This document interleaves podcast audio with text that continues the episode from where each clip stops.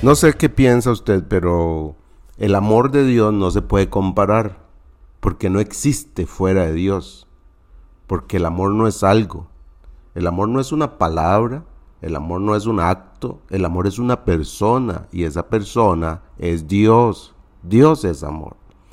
Y ese amor del que hemos estado hablando nos revela una imagen de quién es Dios, de la calidad de Dios que tenemos. Ahora, no se confunda, porque esto, esto a veces la gente lo confunde.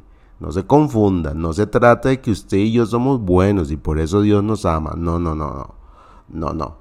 Eh, lo, que, lo que pasa cuando yo entiendo que Dios me ama es que me dice la calidad de Dios que yo tengo.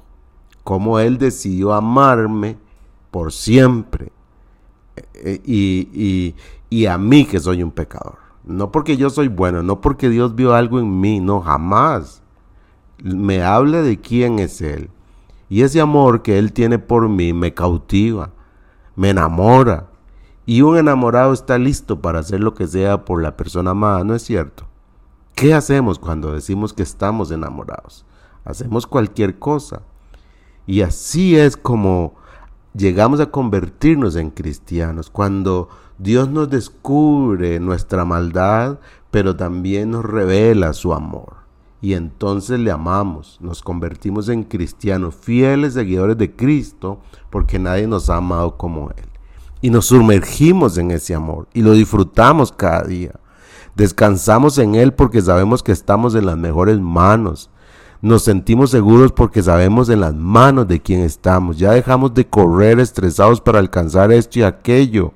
No, ahora vamos y trabajamos y hacemos nuestro trabajo excelente y ahora estudiamos y estudiamos de lo mejor y, pero no por una motivación diferente, sino porque ya somos amados por Dios y disfrutamos todo lo que hacemos.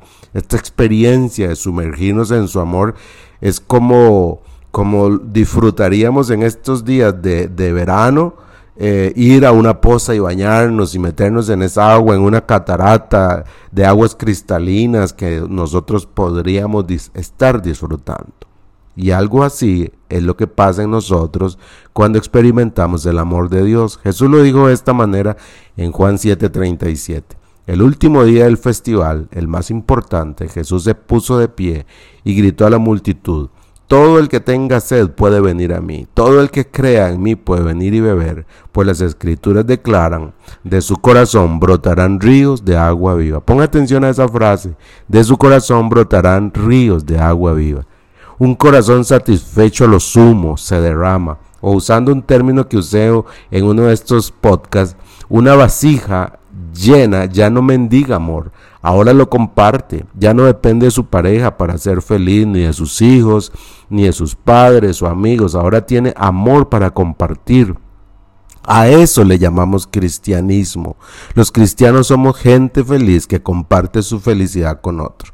Hoy vea cómo su vida ha sido cambiada. Hoy tome nota de las múltiples maneras en las que ya usted está amando a los que están a su alrededor.